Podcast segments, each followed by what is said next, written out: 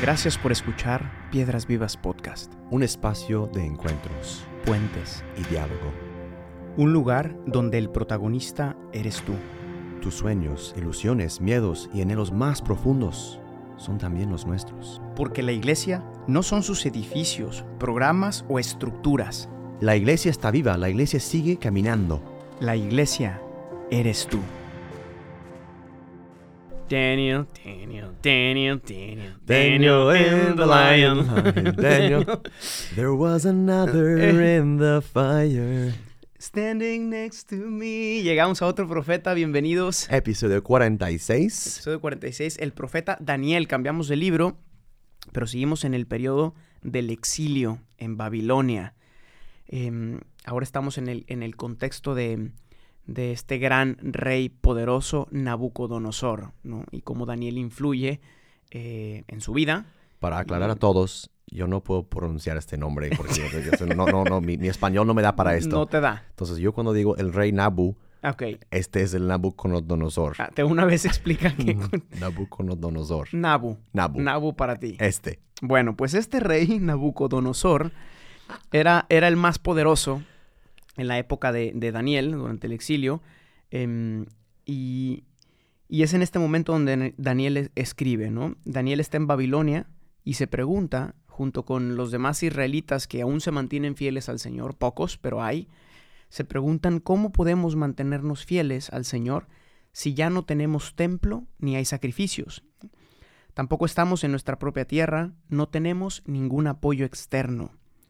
Y es que ser fiel en los momentos de prosperidad es fácil, pero la fe auténtica se prueba en el fuego. Vamos a hablar del fuego en, este, en, este, en, esta, en este capítulo. Daniel nos enseña cómo mantenernos fieles aun cuando las estructuras han dejado de existir. Nos enseña que la fe es una relación que no termina cuando las estructuras caen.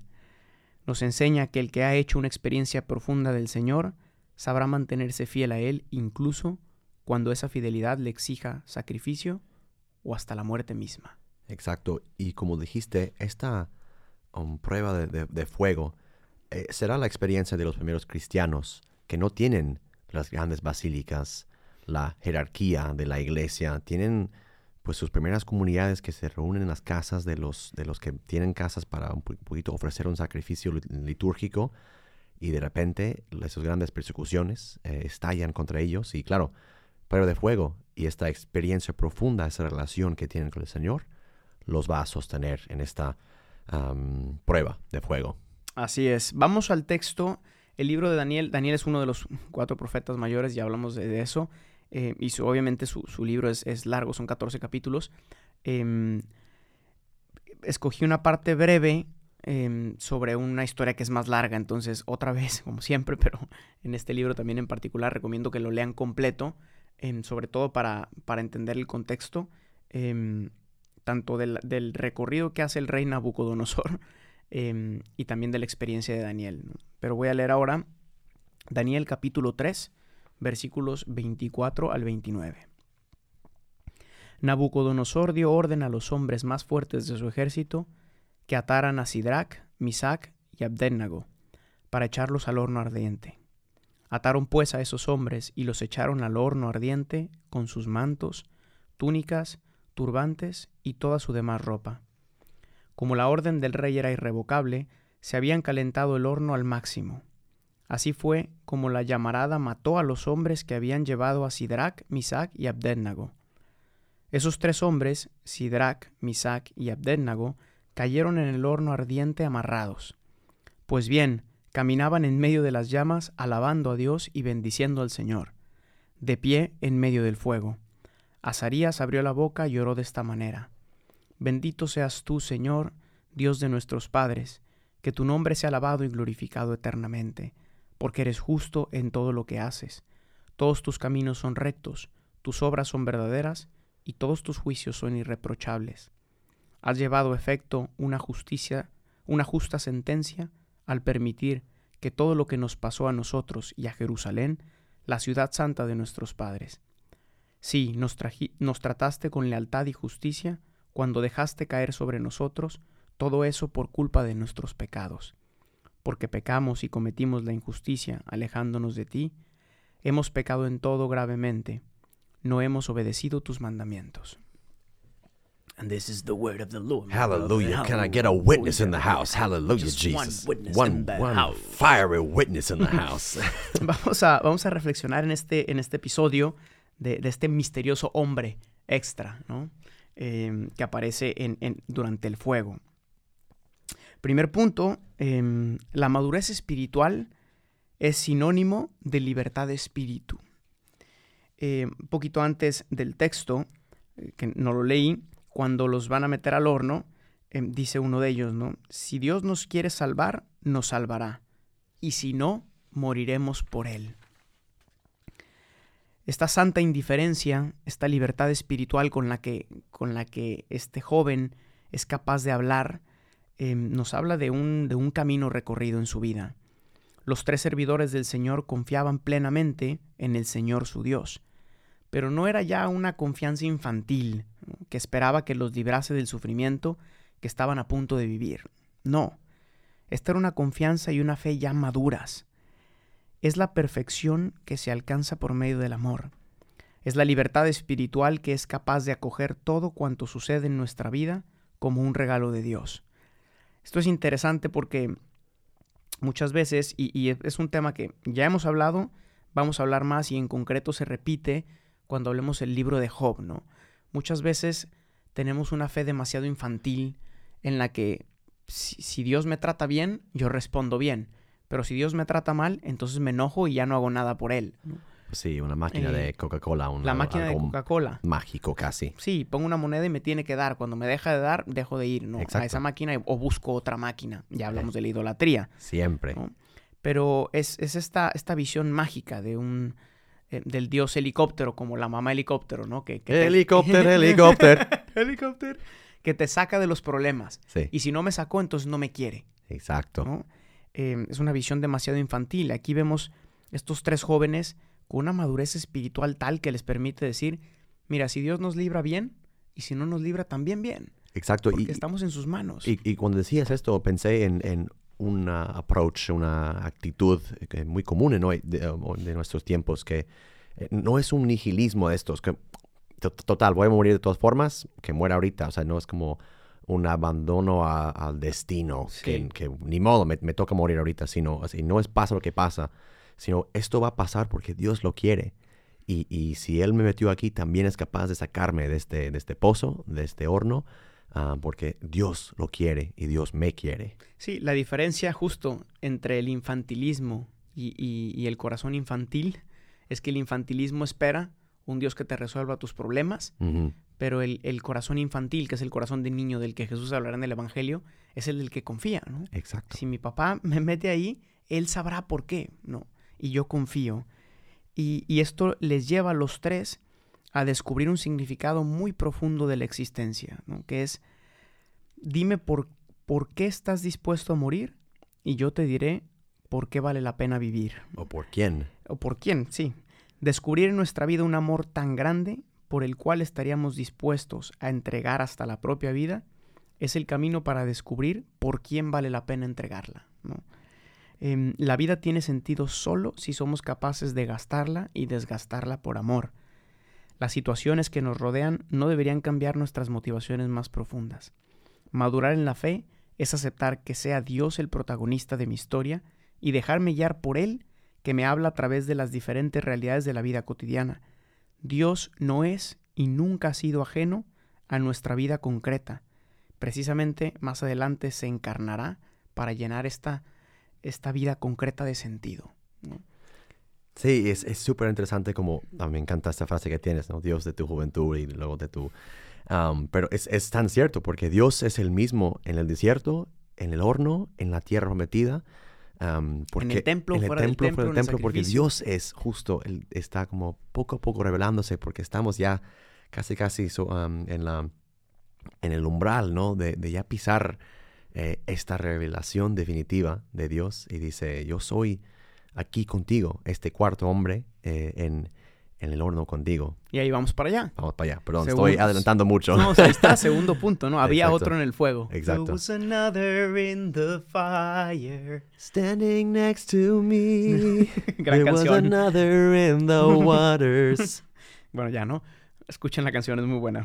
Holding. Eh, el fuego, el fuego del horno, verdaderamente quemaba. ¿no? Sí. Dice- que le subieron a toda la potencia posible. A 500 grados. Y, y quemaba tanto que los, que los que iban a aventar estos tres jóvenes se quemaron desde afuera. Imagínense qué tan caliente tuvo que haber estado eso para que desde afuera se quemaran. Un misterio escondido se revela en esta escena, en la que los verdugos terminan siendo condenados a la pena. ¿no? Son los verdugos los que reciben la condena. Jesús dirá más adelante en el Evangelio, no juzguen y no serán juzgados, porque con la vara que midan serán medidos. El fuego simbólicamente hace alusión a la vida eterna. El fuego se usa tanto para purificar como para matar.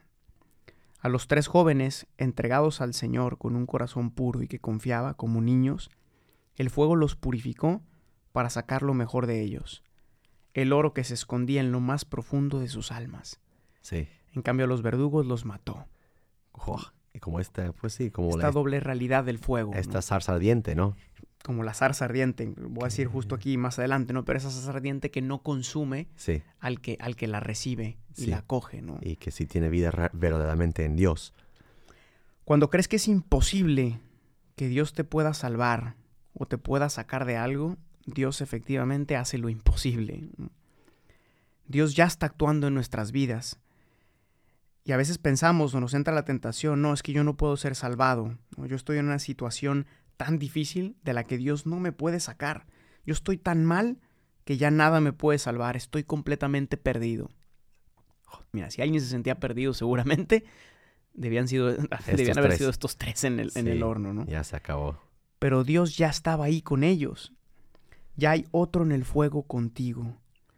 Lo más misterioso es que los tres jóvenes posiblemente no vieron que había otro en el fuego con ellos.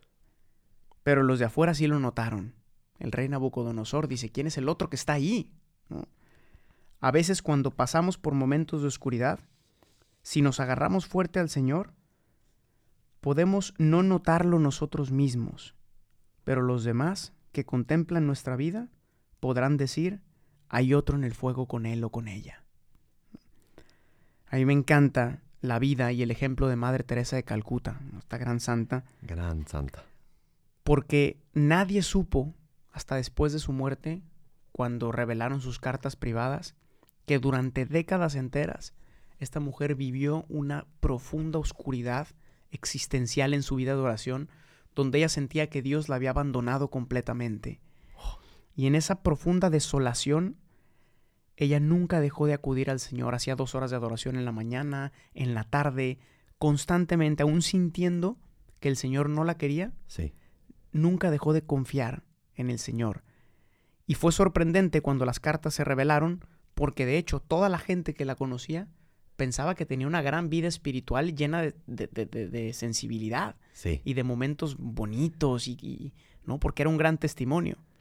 Y ella es el ejemplo claro de alguien que a lo mejor ella no logró ver que había otro en el fuego con ella, pero todos los que la veían a ella sabían que había otro en el fuego con ella. Totalmente, No. sí. Eh, ojalá también logramos, descu- logramos descubrir en los demás y en nuestra propia vida ese otro en el fuego, que es la presencia del Espíritu Santo. ¿no? Y, esto, y esta experiencia para estos tres jóvenes es tan fuerte y les marca tanto que al salir del horno alaban al Señor durante los siguientes 70 versículos. Dime si esto no fue algo especial para ellos. O sea, creo que aquí tenemos una de las alabanzas si no es la más larga de la Biblia, es una de las más largas. Son 70 versículos constantes en donde eh, Daniel alaba al Señor. Bendecida al Señor, bendecida al Señor. Cielos, tierra, príncipes, reyes, Todo lo que existe mueve sobre la faz de la tierra, bendecida al Señor. Esta es una partecita que, que rezamos los, los, rezan los sacerdotes en el breviario. ¿no? Y si solo se reza una partecita, son 70 versículos de alabanza. ¿Qué tan fuerte habrá sido la experiencia y qué tanto les habrá impactado a estos tres jóvenes este momento de salvación para ellos, para alabar al Señor de este modo. Preguntémonos cada uno de nosotros si hemos descubierto en nuestras vidas un milagro de tal magnitud que nos mueva a alabar sin cesar al Señor. Exacto, y, eso me hizo pensar en, episodios anteriores que el pueblo cuando pasan eh, y están todavía, por decir, atravesando el Mar Rojo, salen cantando cuando cruzan el, río Jordán, cruzan y, salen cantando, ¿no? Cuando reconstruyen el templo. Eh, cantan. Cuando Jeremías en su pozo canta, ¿no? Y canta, te invito hoy de cantar desde tu horno, desde, desde donde el Señor y, la vida misma te está probando. y eso nos ayuda también a, pasar ya a, los efectos, como eh, siempre hay esa, esa dimensión de misión en estos profetas. Y puede, puede parecer un poquito a quién va a predicar. Ya no hay por así un pueblo unido. y Dios te va a usar para predicar a gente que ni siquiera tú hubieras imaginado. Y ahí está esta conversión del rey Nabucodonosor. El rey, el rey Nabu. Se convirtió el buen rey Nabu. El buen rey Nabu. Em, todos esos signos, y también quisiera, em, hay una parte del, del, libro de Daniel que no leímos porque otra vez es muy largo, pero en el capítulo 5 de Daniel Em, un poquito justo después de, uno o dos capítulos después de este em, sucedido en, el horno, ah, este, este gran rey está festejando con todo su corte em, y, saca y dice, pues ya, yo soy el rey más poderoso en toda la tierra, el, rey de, Babilonia, pues ya, ¿qué, más hay de mí? ¿no? Y saca, manda, manda a traer a los... Los eh, vasos sagrados del templo. Del templo, ¿no? Para usarlos como copas y platos en su banquete. Y esto no le gustó al Señor. y vamos a ver por qué. Todos esos signos no fueron para confirmar la fe de, la fe de Daniel, pues él no los necesitaba. Ahí vimos como en el horno ya estaba listo para, para em, conformarse con la voluntad de Dios. Estos signos fueron para tocar el corazón del, del rey eh, Nabu, Vamos a recordar que este gran rey fue aquel rey que dejó en llamas y ruinas a la ciudad de Jerusalén en 587, como vimos en, la, el episodio con Ezequiel y Jeremías. Y como siempre es fácil olvidar que somos, que no somos los, los protagonistas en nuestra historia personal, no somos individuos autónomos y em, absolutos y libres de todo, toda responsabilidad. Y es Dios que se encarga a través de Daniel de recordar a este rey que su tiempo también está limitado. Entonces cuando sacan todos los objetos sagrados, están ahí festejando, aparece una mano que escribe varias palabras en, hebreo y llama a Daniel a, interpretar, porque también Daniel, como el, el, José en Egipto, tenía ese don de interpretar los sueños. Entonces, en un sentido profundo, el va y viene de los grandes reinos de esta tierra refleja la brevedad de nuestra vida en esta tierra y que el Señor es quien realmente, eh, Él es realmente quien está escribiendo, como escribió esta mano misteriosa en la pared, la historia y tu historia al final. y eso es interesante, nos, nos, lleva a un momento, una reflexión de que hay respeto para lo, para lo que es sagrado, ¿no? Tanto los cuerpos, tanto las personas de esos tres jóvenes, tanto los objetos sagrados que él usó. y Em, este rey mandó traer, como dijimos, esas copas sagradas, aquellos objetos dedicados al servicio y el culto del Señor. Y en el momento cuando el vino está fluyendo, la música está llegando a su culmen y las carcajadas estallaron en cada mesa, de repente el silencio total desciende sobre todo el corte real. Ya te quiero ver si aparece una mano en la pared escribiendo sola. a ver si no te callas. Um, hay, una, una pintura hermosísima de Rembrandt Ah, sobre esta escena. Sobre esta escena y, la, el shock total en la cara de, todo el corte y obviamente del rey. Imagínate. Está como ya para desmayarse. Eso, su cara es, eh, está blanca. y es esta mano ¿no? que ha guiado la historia y tu historia desde sus principios. Y es esta mano que plasmó el hombre con tanto cariño. Es esta mano que partió el mar rojo en dos. Y es esta mano que golpeó los primogénitos de Egipto y ahora es esta mano que escribe una condena en la pared. Tu tiempo también está medido. Este acontecimiento provoca un sentimiento fuerte de arrepentimiento en el corazón del rey, me imagino, un poquito como, oh my gosh. Tanto su experiencia de ver a los jóvenes resistir el ardor del fuego y esta aparición de la mano que escribe en la pared lo lleva a una conversión y reconoce el poder increíble de Dios. Y esto me hace pensar que mm, a veces salimos a hacer nuestro ministerio o, en las familias, pensamos que las cosas tienen que pasar de cierta manera, pues según la lógica humana. Y esto eh, son las personas que, Dios me ha llamado a tocar y evangelizar y, ya. Pero hemos visto y he visto mi vida personal que eso me ayuda a entender que, que, en el exilio y la desolación, justo como decías de, de, de, San, eh, Santa Teresa, eh, no son tiempos infértiles. Al contrario, son momentos de tremenda fecundidad, porque Dios te va a usar para alcanzar y tocar gente que nunca hubieras imaginado. Ahí está. Bueno, pues vamos concluyendo. Em, justo es en, en el fuego donde se prueba nuestra fe y nuestra fidelidad al Señor, como hemos visto. Es en las pruebas donde nuestra fe alcanza su madurez. Recuerdo esa pregunta que le hicieron a un obispo de Siria. ¿Cómo pueden ustedes mantener la fe en medio de tanto sufrimiento y persecución? Y el obispo le respondió, yo me pregunto más bien, ¿cómo pueden ustedes mantener la fe en medio de tanta comodidad y estabilidad? Pidamos al Señor que maduremos en la fe y que nuestra entrega sea cada vez más grande. No tengan miedo de dejarse purificar por el fuego del amor del Señor, que quema pero no consume, como aquella zarza ardiente y escucharemos la voz del Padre que nos dice, y este es una, un, un pasaje del libro del eclesiástico, capítulo 2. El Padre nos dice, Hijo mío, si te propones servir al Señor, prepárate para la batalla. Mantén firme el corazón y sé valiente. No te inquietes en el momento de la desgracia. Únete al Señor y no te separes de Él, para que seas recompensado al final de tus días. Acepta con paciencia las humillaciones, porque el oro se purifica en el fuego. Confía en Él y Él vendrá en tu ayuda. Endereza tus caminos y espera en Él. Hallelujah, praise Jesus. Praise the Lord. Muy excelente episodio, Gustavo. Gracias. Gracias por acompañarnos, gracias John, y nos vemos en el, en el siguiente episodio. Hasta la próxima. Hasta la próxima. Nos vemos. Gracias por escuchar este episodio.